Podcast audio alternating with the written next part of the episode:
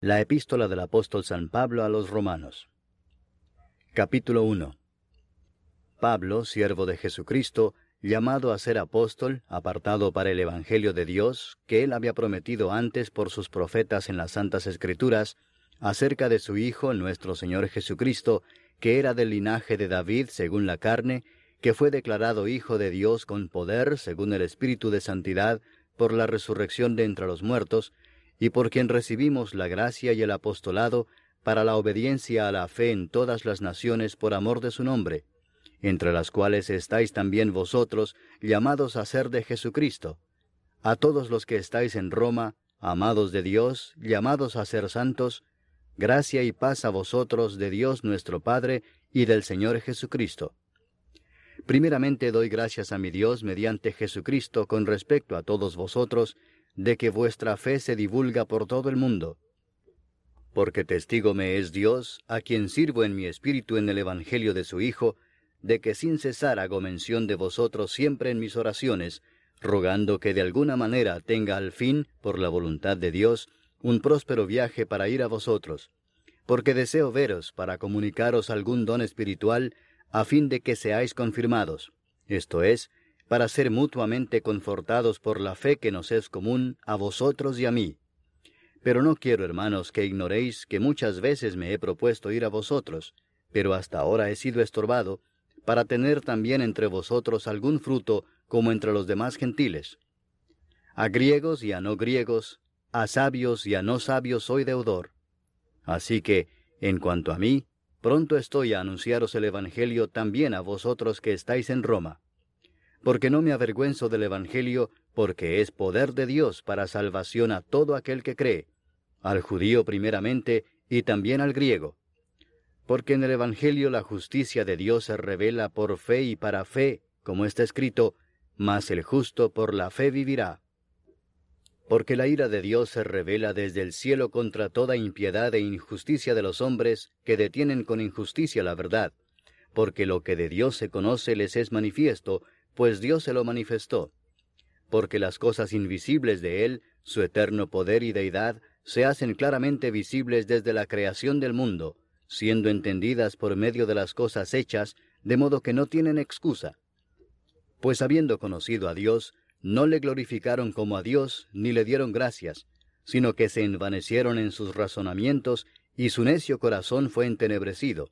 Profesando ser sabios, se hicieron necios, y cambiaron la gloria del Dios incorruptible en semejanza de imagen de hombre corruptible, de aves, de cuadrúpedos y de reptiles. Por lo cual también Dios los entregó a la inmundicia en las concupiscencias de sus corazones, de modo que deshonraron entre sí sus propios cuerpos, ya que cambiaron la verdad de Dios por la mentira, honrando y dando culto a las criaturas antes que al Creador, el cual es bendito por los siglos. Amén. Por esto Dios los entregó a pasiones vergonzosas, pues aun sus mujeres cambiaron el uso natural por el que es contra naturaleza, y de igual modo también los hombres, dejando el uso natural de la mujer, se encendieron en su lascivia unos con otros, cometiendo hechos vergonzosos hombres con hombres, y recibiendo en sí mismos la retribución debida a su extravío. Y como ellos no aprobaron tener en cuenta a Dios, Dios los entregó a una mente reprobada para hacer cosas que no convienen estando atestados de toda injusticia, fornicación, perversidad, avaricia, maldad, llenos de envidia, homicidios, contiendas, engaños y malignidades, murmuradores, detractores, aborrecedores de Dios, injuriosos, soberbios, altivos, inventores de males, desobedientes a los padres, necios, desleales, sin afecto natural, implacables, sin misericordia, quienes habiendo entendido el juicio de Dios, que los que practican tales cosas son dignos de muerte, no solo las hacen, sino que también se complacen con los que las practican. Capítulo 2 Por lo cual eres inexcusable, oh hombre, quien quiera que seas tú que juzgas, pues en lo que juzgas a otro, te condenas a ti mismo, porque tú que juzgas haces lo mismo. Mas sabemos que el juicio de Dios contra los que practican tales cosas es según verdad. Y piensas esto, hombre, tú que juzgas a los que tal hacen y haces lo mismo, que tú escaparás del juicio de Dios? ¿O menosprecias las riquezas de su benignidad, paciencia y longanimidad, ignorando que su benignidad te guía al arrepentimiento? Pero por tu dureza y por tu corazón no arrepentido, atesoras para ti mismo ira para el día de la ira y de la revelación del justo juicio de Dios, el cual pagará a cada uno conforme a sus obras, vida eterna a los que, perseverando en bien hacer, buscan gloria y honra e inmortalidad, pero ira y enojo a los que son contenciosos y no obedecen a la verdad, sino que obedecen a la injusticia. Tribulación y angustia sobre todo ser humano que hace lo malo, el judío primeramente y también el griego, pero gloria y honra y paz a todo el que hace lo bueno, al judío primeramente y también al griego, porque no hay acepción de personas para con Dios. Porque todos los que sin ley han pecado, sin ley también perecerán, y todos los que bajo la ley han pecado, por la ley serán juzgados. Porque no son los oidores de la ley los justos ante Dios, sino los hacedores de la ley serán justificados.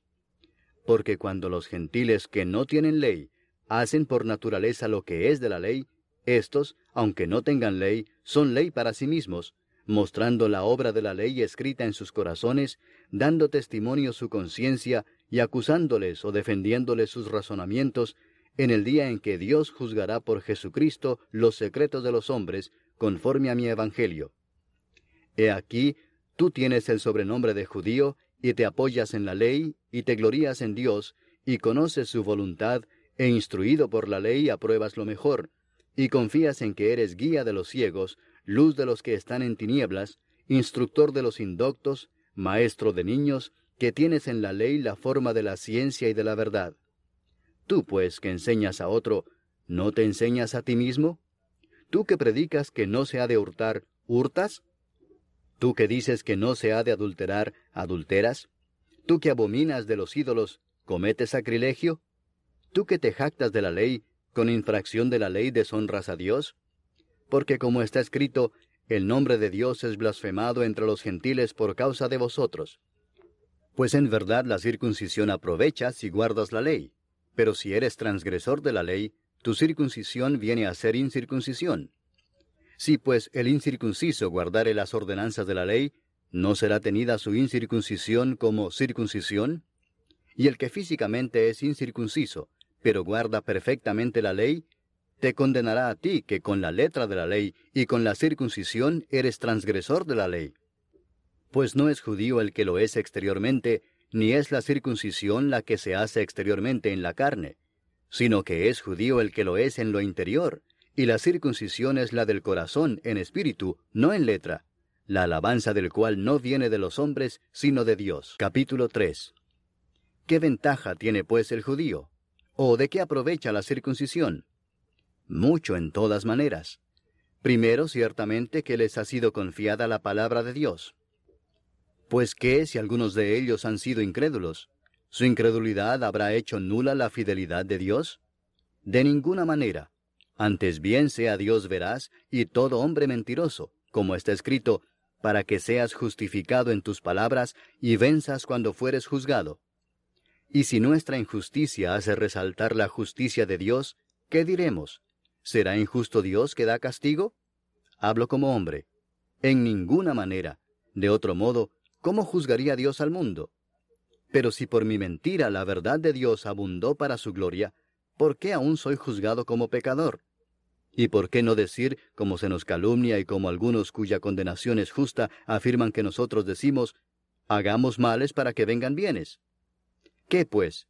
¿Somos nosotros mejores que ellos? En ninguna manera, pues ya hemos acusado a judíos y a gentiles que todos están bajo pecado. Como está escrito, no hay justo ni aun uno, no hay quien entienda, no hay quien busque a Dios.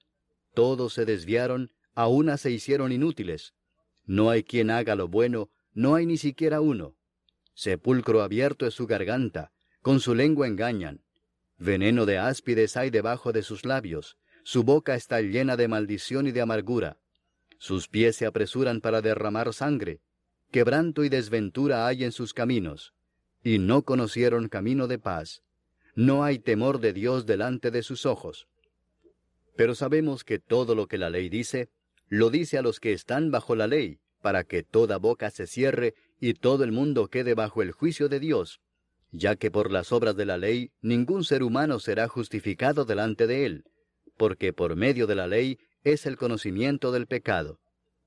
Pero ahora, aparte de la ley, se ha manifestado la justicia de Dios, testificada por la ley y por los profetas, la justicia de Dios por medio de la fe en Jesucristo, para todos los que creen en Él, porque no hay diferencia, por cuanto todos pecaron y están destituidos de la gloria de Dios, siendo justificados gratuitamente por su gracia, mediante la redención que es en Cristo Jesús, a quien Dios puso como propiciación por medio de la fe en su sangre, para manifestar su justicia, a causa de haber pasado por alto en su paciencia los pecados pasados, con la mira de manifestar en este tiempo su justicia, a fin de que Él sea el justo y el que justifica al que es de la fe de Jesús. ¿Dónde pues está la jactancia? Queda excluida. ¿Por cuál ley? ¿Por la de las obras? No, sino por la ley de la fe. Concluimos, pues, que el hombre es justificado por fe sin las obras de la ley. ¿Es Dios solamente Dios de los judíos? ¿No es también Dios de los gentiles? Ciertamente también de los gentiles, porque Dios es uno, y Él justificará por la fe a los de la circuncisión, y por medio de la fe a los de la incircuncisión. Luego por la fe invalidamos la ley? En ninguna manera, sino que confirmamos la ley. Capítulo 4. ¿Qué pues diremos que halló Abraham nuestro Padre según la carne? Porque si Abraham fue justificado por las obras, tiene de qué gloriarse, pero no para con Dios. Porque, ¿qué dice la Escritura? Creyó Abraham a Dios y le fue contado por justicia. Pero al que obra no se le cuenta el salario como gracia, sino como deuda. Mas al que no obra, sino cree en aquel que justifica al impío, su fe le es contada por justicia. Como también David habla de la bienaventuranza del hombre a quien Dios atribuye justicia sin obras, diciendo, Bienaventurados aquellos cuyas iniquidades son perdonadas y cuyos pecados son cubiertos. Bienaventurado el varón a quien el Señor no inculpa de pecado. ¿Es pues esta bienaventuranza solamente para los de la circuncisión o también para los de la incircuncisión? Porque decimos que a Abraham le fue contada la fe por justicia. ¿Cómo pues le fue contada? Estando en la circuncisión o en la incircuncisión. No en la circuncisión, sino en la incircuncisión. Y recibió la circuncisión como señal, como sello de la justicia de la fe que tuvo estando aún incircunciso, para que fuese padre de todos los creyentes no circuncidados, a fin de que también a ellos la fe les sea contada por justicia, y padre de la circuncisión, para los que no solamente son de la circuncisión, sino que también siguen las pisadas de la fe que tuvo nuestro padre Abraham antes de ser circuncidado. Porque no por la ley fue dada a Abraham o a su descendencia la promesa de que sería heredero del mundo, sino por la justicia de la fe. Porque si los que son de la ley son los herederos, vana resulta la fe y anulada la promesa. Pues la ley produce ira, pero donde no hay ley, tampoco hay transgresión. Por tanto es por fe, para que sea por gracia, a fin de que la promesa sea firme para toda su descendencia, no solamente para la que es de la ley, sino también para la que es de la fe de Abraham, el cual es Padre de todos nosotros, como está escrito, Te he puesto por Padre de muchas gentes, delante de Dios, a quien creyó, el cual da vida a los muertos y llama las cosas que no son como si fuesen. Él creyó en esperanza contra esperanza, para llegar a ser padre de muchas gentes, conforme a lo que se le había dicho, así será tu descendencia. Y no se debilitó en la fe al considerar su cuerpo que estaba ya como muerto, siendo de casi cien años, o la esterilidad de la matriz de Sara. Tampoco dudó por incredulidad de la promesa de Dios, sino que se fortaleció en fe, dando gloria a Dios, plenamente convencido de que era también poderoso para hacer todo lo que había prometido por lo cual también su fe le fue contada por justicia. Y no solamente con respecto a él se escribió que le fue contada, sino también con respecto a nosotros, a quienes ha de ser contada, esto es, a los que creemos en el que levantó de los muertos a Jesús, Señor nuestro, el cual fue entregado por nuestras transgresiones y resucitado para nuestra justificación. Capítulo 5 Justificados pues por la fe, tenemos paz para con Dios por medio de nuestro Señor Jesucristo, por quien también tenemos entrada por la fe a esta gracia en la cual estamos firmes, y nos gloriamos en la esperanza de la gloria de Dios. Y no solo esto, sino que también nos gloriamos en las tribulaciones, sabiendo que la tribulación produce paciencia, y la paciencia prueba, y la prueba esperanza, y la esperanza no avergüenza, porque el amor de Dios ha sido derramado en nuestros corazones por el Espíritu Santo que nos fue dado. Porque Cristo, cuando aún éramos débiles, a su tiempo murió por los impíos. Ciertamente apenas morirá alguno por un justo. Con todo, pudiera ser que alguno osara morir por el bueno. Mas Dios muestra su amor para con nosotros en que siendo aún pecadores, Cristo murió por nosotros. Pues mucho más, estando ya justificados en su sangre, por él seremos salvos de la ira. Porque si siendo enemigos, fuimos reconciliados con Dios por la muerte de su Hijo, mucho más estando reconciliados seremos salvos por su vida. Y no solo esto, sino que también nos gloriamos en Dios por el Señor nuestro Jesucristo, por quien hemos recibido ahora la reconciliación. Por tanto, como el pecado entró en el mundo por un hombre, y por el pecado la muerte, así la muerte pasó a todos los hombres, por cuanto todos pecaron. Pues antes de la ley había pecado en el mundo, pero donde no hay ley, no se inculpa de pecado. No obstante, reinó la muerte desde Adán hasta Moisés, aun en los que no pecaron a la manera de la transgresión de Adán, el cual es figura del que había de venir. Pero el don no fue como la transgresión, porque si por la transgresión de aquel uno murieron los muchos, abundaron mucho más para los muchos la gracia y el don de Dios por la gracia de un hombre, Jesucristo. Y con el don no sucede como en el caso de aquel uno que pecó, porque ciertamente el juicio vino a causa de un solo pecado para condenación, pero el don vino a causa de muchas transgresiones para justificación. Pues si por la transgresión de uno solo reinó la muerte, mucho más reinarán en vida por uno solo, Jesucristo, los que reciben la abundancia de la gracia y del don de la justicia. Así que como por la transgresión de uno vino la condenación a todos los hombres, de la misma manera por la justicia de uno vino a todos los hombres la justificación de vida. Porque así como por la desobediencia de un hombre los muchos fueron constituidos pecadores, así también por la obediencia de uno los muchos serán constituidos justos. Pero la ley se introdujo para que el pecado abundase, mas cuando el pecado abundó, sobreabundó la gracia para que así como el pecado reinó para muerte, así también la gracia reine por la justicia para vida eterna mediante Jesucristo, Señor nuestro. Capítulo 6. ¿Qué pues diremos? ¿Perseveraremos en el pecado para que la gracia abunde? En ninguna manera, porque los que hemos muerto al pecado, ¿cómo viviremos aún en él?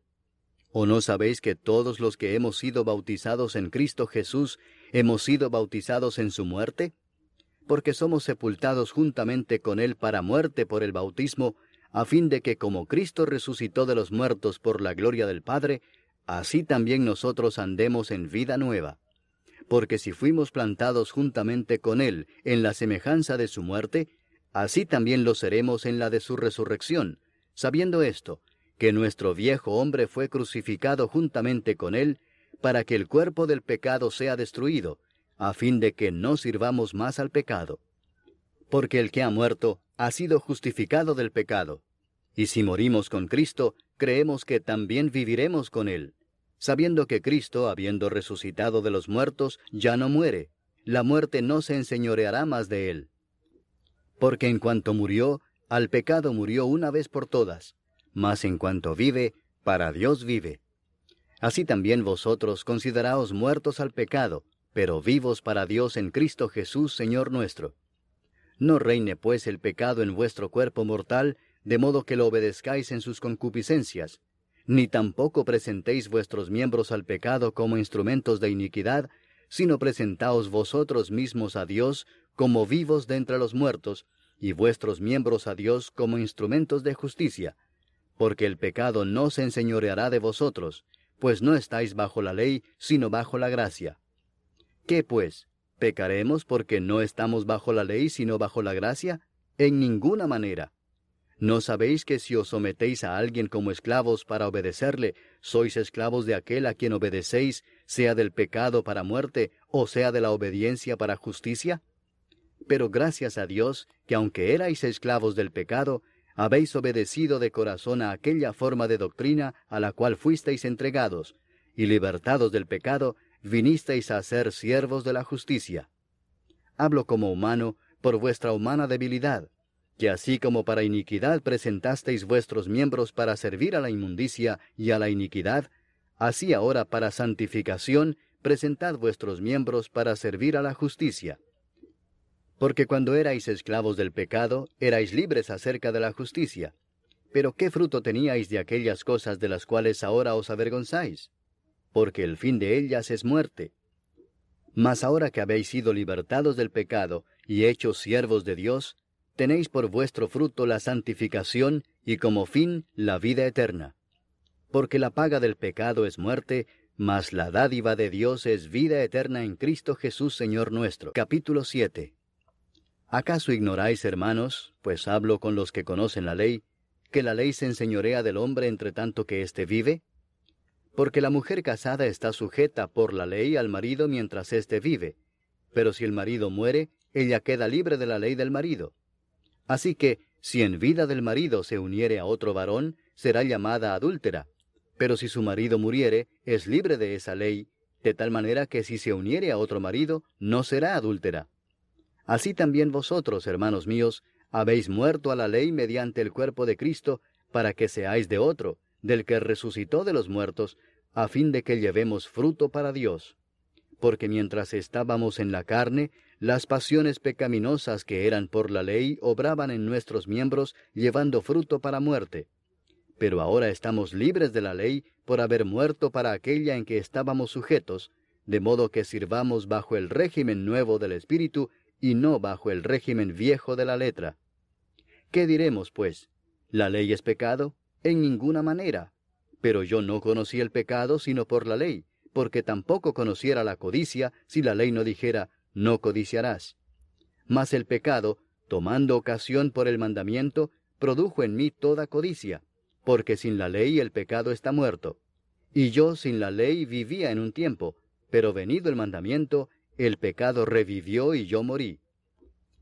Y hallé que el mismo mandamiento que era para vida, a mí me resultó para muerte, porque el pecado, tomando ocasión por el mandamiento, me engañó y por él me mató. De manera que la ley a la verdad es santa, y el mandamiento santo, justo y bueno. Luego lo que es bueno vino a ser muerte para mí, en ninguna manera, sino que el pecado, para mostrarse pecado, produjo en mí la muerte por medio de lo que es bueno, a fin de que por el mandamiento el pecado llegase a ser sobremanera pecaminoso. Porque sabemos que la ley es espiritual, mas yo soy carnal vendido al pecado. Porque lo que hago no lo entiendo, pues no hago lo que quiero, sino lo que aborrezco, eso hago. Y si lo que no quiero, esto hago, apruebo que la ley es buena. De manera que ya no soy yo quien hace aquello, sino el pecado que mora en mí. Y yo sé que en mí, esto es, en mi carne, no mora el bien, porque el querer el bien está en mí, pero no el hacerlo. Porque no hago el bien que quiero, sino el mal que no quiero, eso hago. Y si hago lo que no quiero, ya no lo hago yo, sino el pecado que mora en mí. Así que, queriendo yo hacer el bien, hallo esta ley, que el mal está en mí. Porque según el hombre interior, me deleito en la ley de Dios. Pero veo otra ley en mis miembros que se revela contra la ley de mi mente y que me lleva cautivo a la ley del pecado que está en mis miembros. Miserable de mí, ¿quién me librará de este cuerpo de muerte? Gracias doy a Dios por Jesucristo, Señor nuestro. Así que yo mismo con la mente sirvo a la ley de Dios, mas con la carne a la ley del pecado. Capítulo 8. Ahora pues, ninguna condenación hay para los que están en Cristo Jesús, los que no andan conforme a la carne, sino conforme al Espíritu. Porque la ley del Espíritu de vida en Cristo Jesús me ha librado de la ley del pecado y de la muerte. Porque lo que era imposible para la ley, por cuanto era débil por la carne, Dios, enviando a su Hijo en semejanza de carne de pecado, y a causa del pecado, condenó al pecado en la carne, para que la justicia de la ley se cumpliese en nosotros, que no andamos conforme a la carne, sino conforme al Espíritu. Porque los que son de la carne piensan en las cosas de la carne, pero los que son del Espíritu en las cosas del Espíritu. Porque el ocuparse de la carne es muerte, pero el ocuparse del Espíritu es vida y paz. Por cuanto los designios de la carne son enemistad contra Dios, porque no se sujetan a la ley de Dios, ni tampoco pueden. Y los que viven según la carne no pueden agradar a Dios. Mas vosotros no vivís según la carne, sino según el Espíritu, si es que el Espíritu de Dios mora en vosotros. Y si alguno no tiene el Espíritu de Cristo, no es de él. Pero si Cristo está en vosotros, el cuerpo en verdad está muerto a causa del pecado, mas el Espíritu vive a causa de la justicia.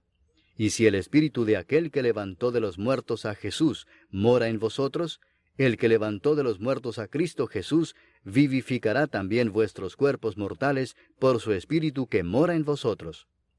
Así que, hermanos, deudores somos, no a la carne, para que vivamos conforme a la carne, porque si vivís conforme a la carne, moriréis.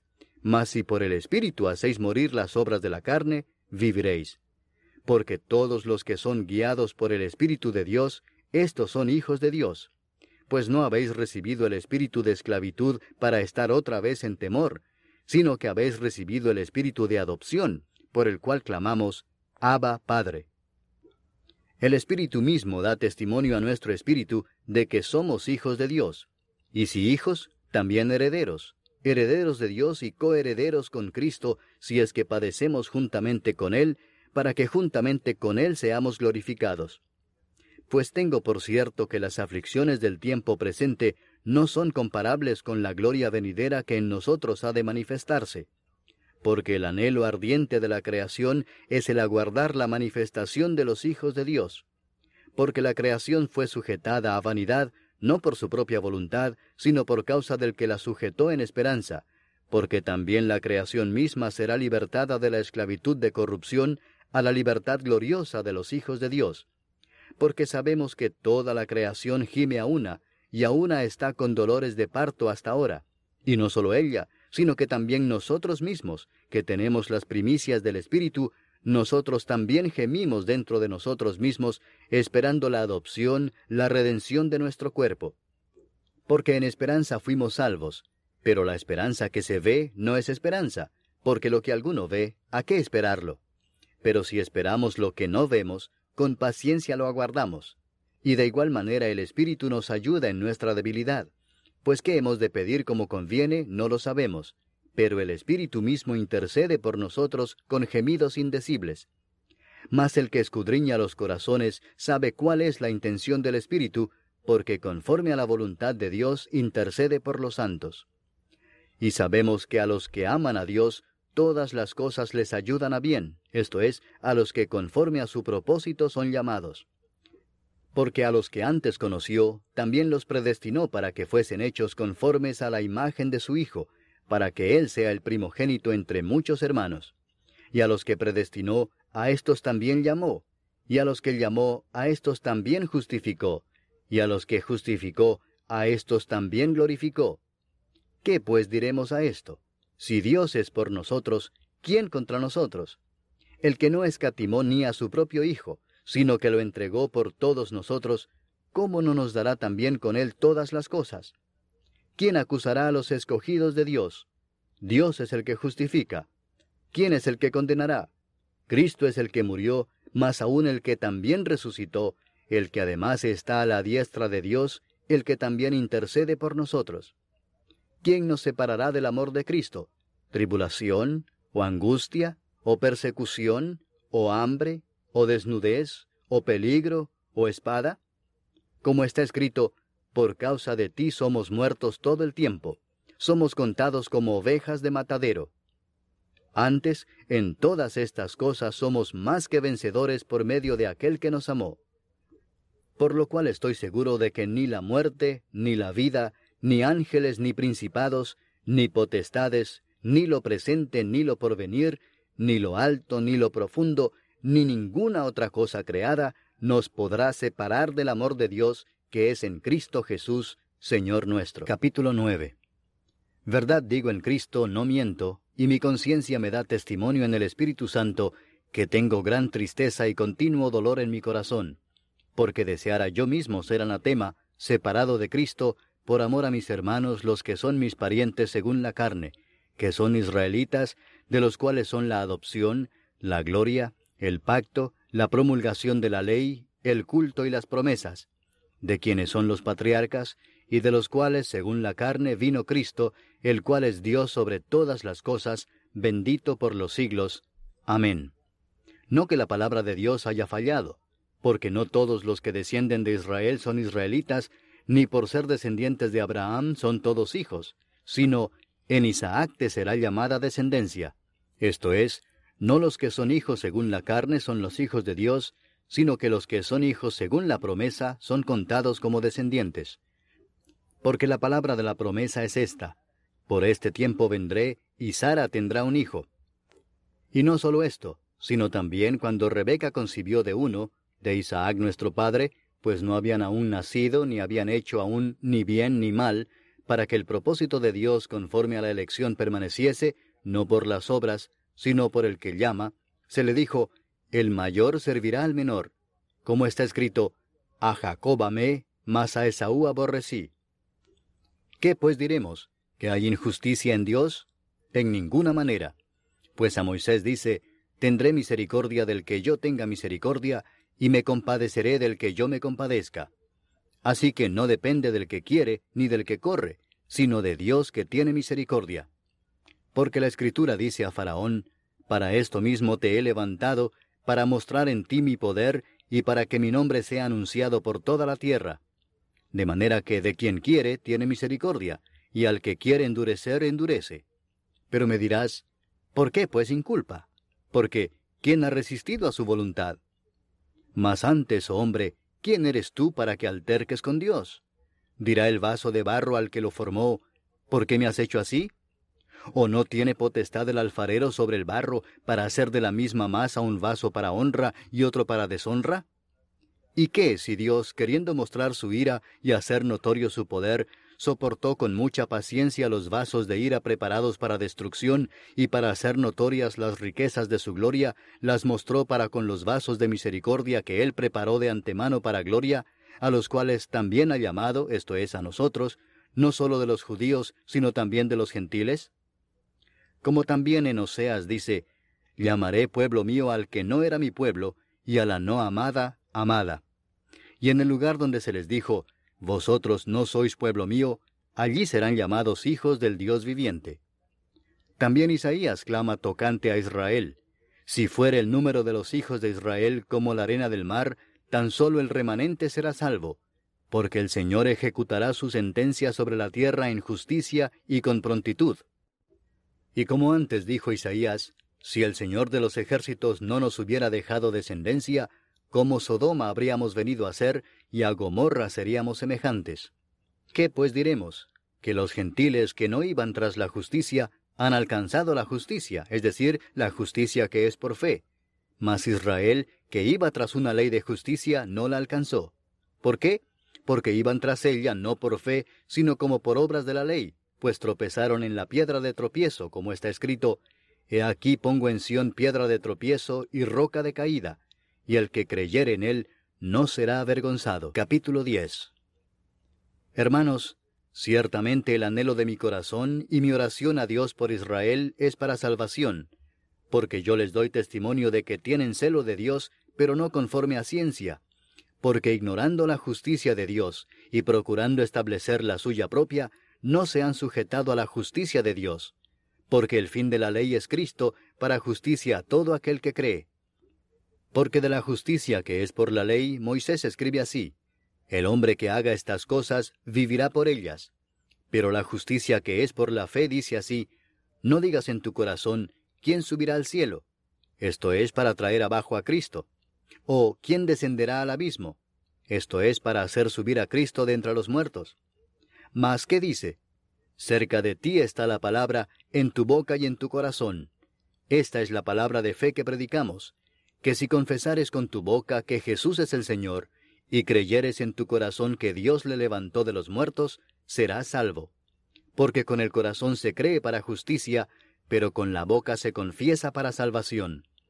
Pues la Escritura dice, Todo aquel que en él creyere, no será avergonzado porque no hay diferencia entre judío y griego, pues el mismo que es Señor de todos es rico para con todos los que le invocan, porque todo aquel que invocar el nombre del Señor será salvo.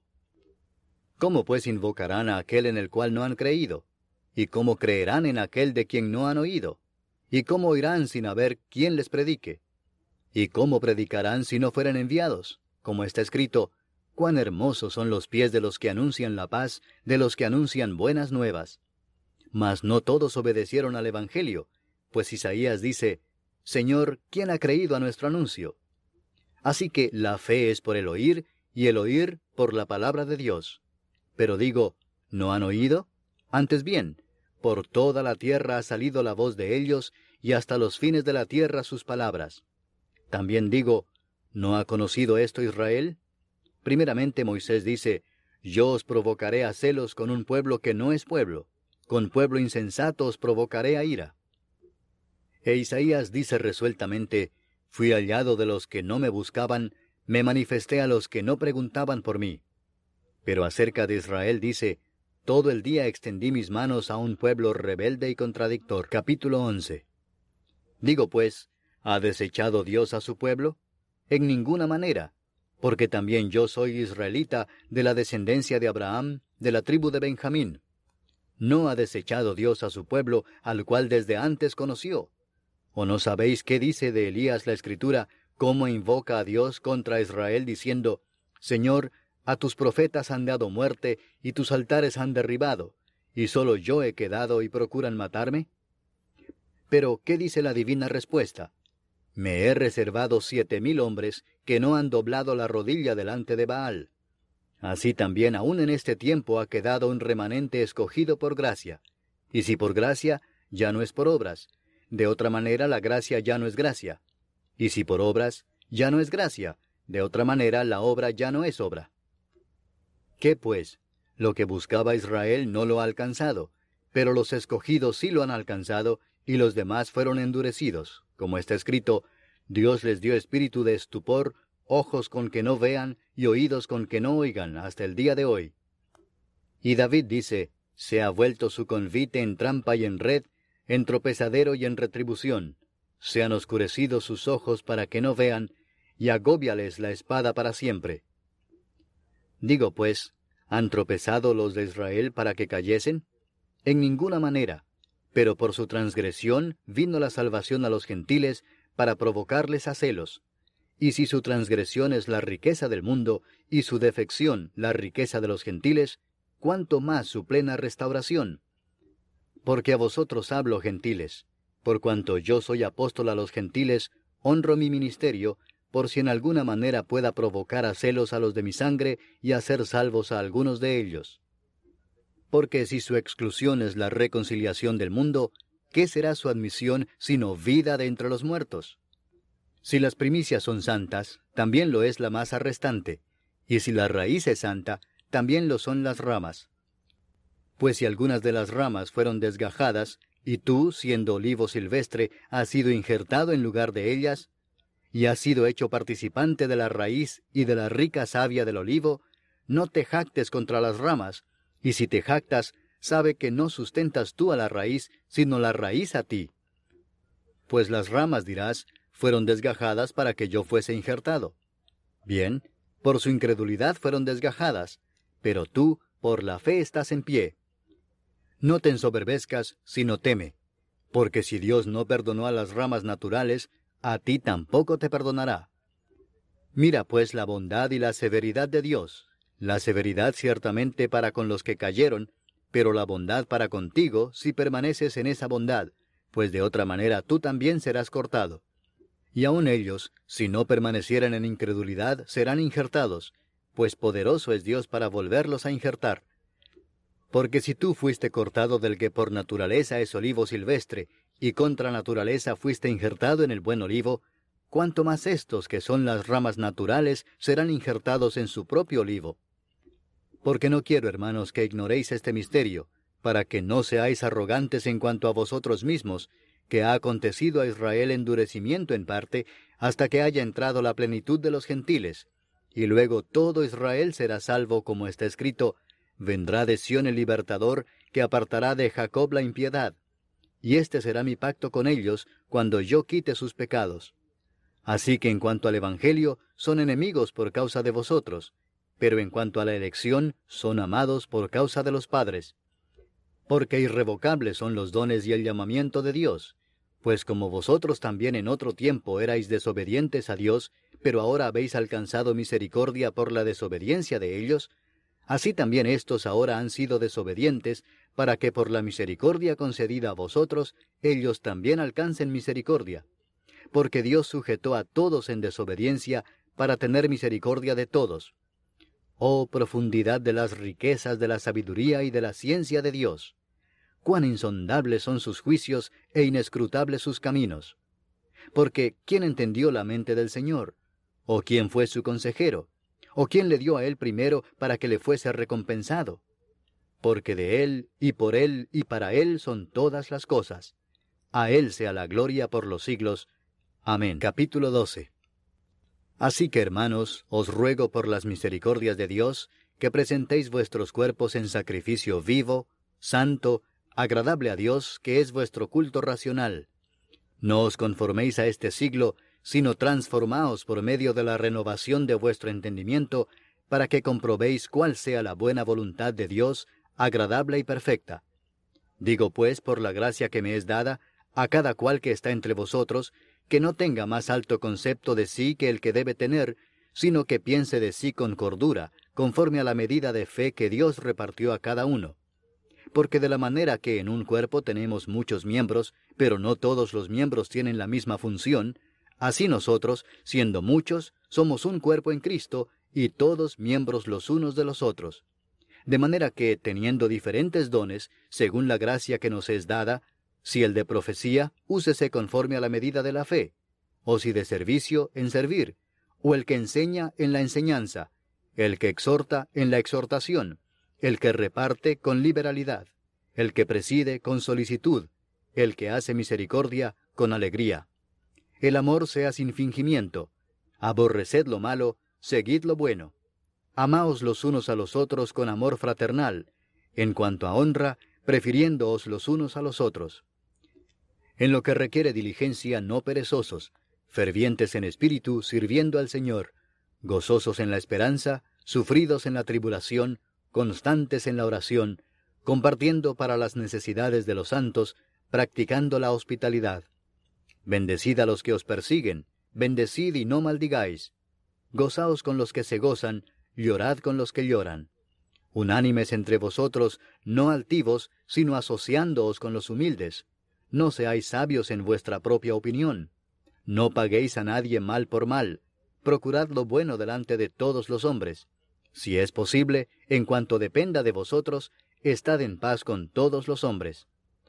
No os venguéis vosotros mismos, amados míos, sino dejad lugar a la ira de Dios, porque escrito está, Mía es la venganza, yo pagaré, dice el Señor. Así que, si tu enemigo tuviere hambre, dale de comer, si tuviere sed, dale de beber, pues haciendo esto, ascuas de fuego amontonarás sobre su cabeza. No seas vencido de lo malo, sino vence con el bien el mal. Capítulo 13.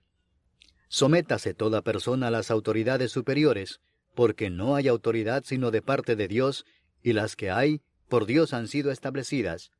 De modo que quien se opone a la autoridad, a lo establecido por Dios resiste, y los que resisten acarrean condenación para sí mismos porque los magistrados no están para infundir temor al que hace el bien, sino al malo. ¿Quieres, pues, no temer la autoridad? Haz lo bueno y tendrás alabanza de ella, porque es servidor de Dios para tu bien. Pero si haces lo malo, teme, porque no en vano lleva la espada, pues es servidor de Dios, vengador para castigar al que hace lo malo. Por lo cual es necesario estarle sujetos, no solamente por razón del castigo, sino también por causa de la conciencia pues por esto pagáis también los tributos, porque son servidores de Dios que atienden continuamente a esto mismo. Pagad a todos lo que debéis, al que tributo, tributo, al que impuesto, impuesto, al que respeto, respeto, al que honra, honra. No debáis a nadie nada, sino el amaros unos a otros, porque el que ama al prójimo ha cumplido la ley. Porque no adulterarás, no matarás, no hurtarás, no dirás falso testimonio, no codiciarás, y cualquier otro mandamiento, en esta sentencia se resume. amarás a tu prójimo como a ti mismo. El amor no hace mal al prójimo, así que el cumplimiento de la ley es el amor. Y esto, conociendo el tiempo, que es ya hora de levantarnos del sueño, porque ahora está más cerca de nosotros nuestra salvación que cuando creímos. La noche está avanzada y se acerca el día. Desechemos pues las obras de las tinieblas y vistámonos las armas de la luz. Andemos como de día, honestamente, no en glotonerías y borracheras, no en lujurias y lascivias, no en contiendas y envidia, sino vestíos del Señor Jesucristo, y no proveáis para los deseos de la carne. Capítulo 14. Recibid al débil en la fe, pero no para contender sobre opiniones, porque uno cree que se ha de comer de todo, otro, que es débil, come legumbres. El que come no menosprecia al que no come, y el que no come no juzga al que come, porque Dios le ha recibido. ¿Tú quién eres que juzgas al criado ajeno? Para su propio Señor está en pie o cae, pero estará firme porque poderoso es el Señor para hacerle estar firme. Uno hace diferencia entre día y día, otro juzga iguales todos los días. Cada uno esté plenamente convencido en su propia mente. El que hace caso del día lo hace para el Señor, y el que no hace caso del día, para el Señor no lo hace. El que come, para el Señor come, porque da gracias a Dios, y el que no come, para el Señor no come y da gracias a Dios. Porque ninguno de nosotros vive para sí, y ninguno muere para sí, pues si vivimos, para el Señor vivimos, y si morimos, para el Señor morimos. Así pues, sea que vivamos o que muramos, del Señor somos. Porque Cristo para esto murió y resucitó y volvió a vivir, para ser Señor así de los muertos como de los que viven.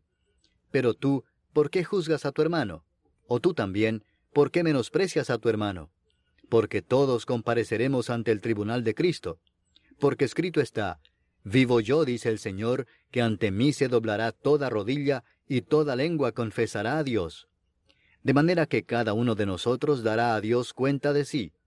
Así que ya no nos juzguemos más los unos a los otros, sino más bien decidid no poner tropiezo u ocasión de caer al hermano. Yo sé y confío en el Señor Jesús que nada es inmundo en sí mismo, mas para el que piensa que algo es inmundo, para él lo es. Pero si por causa de la comida tu hermano es contristado, ya no andas conforme al amor. No hagas que por la comida tuya se pierda aquel por quien Cristo murió. No sea pues vituperado vuestro bien, porque el reino de Dios no es comida ni bebida, sino justicia, paz y gozo en el Espíritu Santo porque el que en esto sirve a Cristo agrada a Dios y es aprobado por los hombres. Así que sigamos lo que contribuye a la paz y a la mutua edificación. No destruyas la obra de Dios por causa de la comida. Todas las cosas a la verdad son limpias, pero es malo que el hombre haga tropezar a otros con lo que come. Bueno es no comer carne ni beber vino, ni nada en que tu hermano tropiece o se ofenda o se debilite. ¿Tienes tu fe? tenla para contigo delante de Dios. Bienaventurado el que no se condena a sí mismo en lo que aprueba. Pero el que duda sobre lo que come, es condenado porque no lo hace con fe, y todo lo que no proviene de fe es pecado. Capítulo 15. Así que, los que somos fuertes debemos soportar las flaquezas de los débiles y no agradarnos a nosotros mismos. Cada uno de nosotros agrade a su prójimo en lo que es bueno para edificación porque ni aun Cristo se agradó a sí mismo. Antes bien, como está escrito, los vituperios de los que te vituperaban cayeron sobre mí. Porque las cosas que se escribieron antes, para nuestra enseñanza se escribieron, a fin de que por la paciencia y la consolación de las Escrituras tengamos esperanza. Pero el Dios de la paciencia y de la consolación os dé entre vosotros un mismo sentir según Cristo Jesús, para que unánimes, a una voz, glorifiquéis al Dios y Padre de nuestro Señor Jesucristo. Por tanto, recibíos los unos a los otros, como también Cristo nos recibió para gloria de Dios. Pues os digo que Cristo Jesús vino a ser siervo de la circuncisión para mostrar la verdad de Dios, para confirmar las promesas hechas a los padres, y para que los gentiles glorifiquen a Dios por su misericordia, como está escrito, Por tanto yo te confesaré entre los gentiles, y cantaré a tu nombre. Y otra vez dice, Alegraos gentiles con su pueblo. Y otra vez, Alabad al Señor todos los gentiles, y magnificadle todos los pueblos. Y otra vez dice Isaías, estará la raíz de Isaí, y el que se levantará a regir los gentiles, los gentiles esperarán en él. Y el Dios de esperanza os llene de todo gozo y paz en el creer, para que abundéis en esperanza por el poder del Espíritu Santo. Pero estoy seguro de vosotros, hermanos míos, de que vosotros mismos estáis llenos de bondad, llenos de todo conocimiento, de tal manera que podéis amonestaros los unos a los otros. Mas os he escrito, hermanos, en parte con atrevimiento, como para haceros recordar por la gracia que de Dios me es dada para ser ministro de Jesucristo a los gentiles, ministrando el Evangelio de Dios, para que los gentiles les sean ofrenda agradable, santificada por el Espíritu Santo. Tengo pues de qué gloriarme en Cristo Jesús en lo que a Dios se refiere, porque no osaría hablar sino de lo que Cristo ha hecho por medio de mí para la obediencia de los gentiles, con la palabra y con las obras, con potencia de señales y prodigios en el poder del Espíritu de Dios, de manera que desde Jerusalén y por los alrededores hasta Ilírico, todo lo he llenado del Evangelio de Cristo. Y de esta manera me esforcé a predicar el Evangelio, no donde Cristo ya hubiese sido nombrado, para no edificar sobre fundamento ajeno, sino, como está escrito, aquellos a quienes nunca les fue anunciado acerca de Él, verán, y los que nunca han oído de Él, entenderán. Por esta causa me he visto impedido muchas veces de ir a vosotros. Pero ahora, no teniendo más campo en estas regiones, y deseando desde hace muchos años ir a vosotros, cuando vaya a España, iré a vosotros, porque espero veros al pasar, y ser encaminado allá por vosotros, una vez que haya gozado con vosotros. Mas ahora voy a Jerusalén para ministrar a los santos. Porque Macedonia y Acaya tuvieron a bien hacer una ofrenda para los pobres que hay entre los santos que están en Jerusalén, pues les pareció bueno, y son deudores a ellos, porque si los gentiles han sido hechos participantes de sus bienes espirituales, deben también ellos ministrarles de los materiales. Así que, cuando haya concluido esto, y les haya entregado este fruto, pasaré entre vosotros rumbo a España. Y sé que cuando vaya a vosotros, llegaré con abundancia de la bendición del Evangelio de Cristo.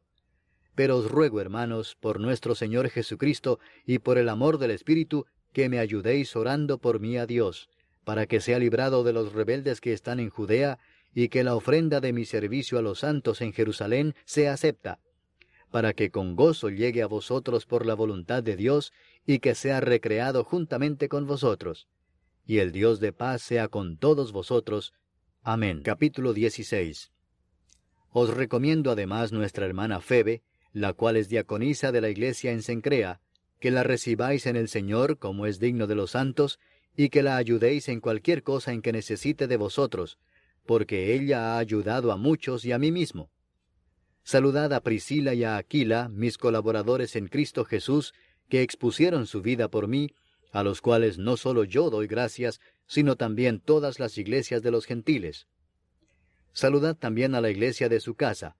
Saludad a Epeneto, amado mío, que es el primer fruto de Acaya para Cristo. Saludad a María, la cual ha trabajado mucho entre vosotros. Saludad a Andrónico y a Junias, mis parientes y mis compañeros de prisiones, los cuales son muy estimados entre los apóstoles y que también fueron antes de mí en Cristo.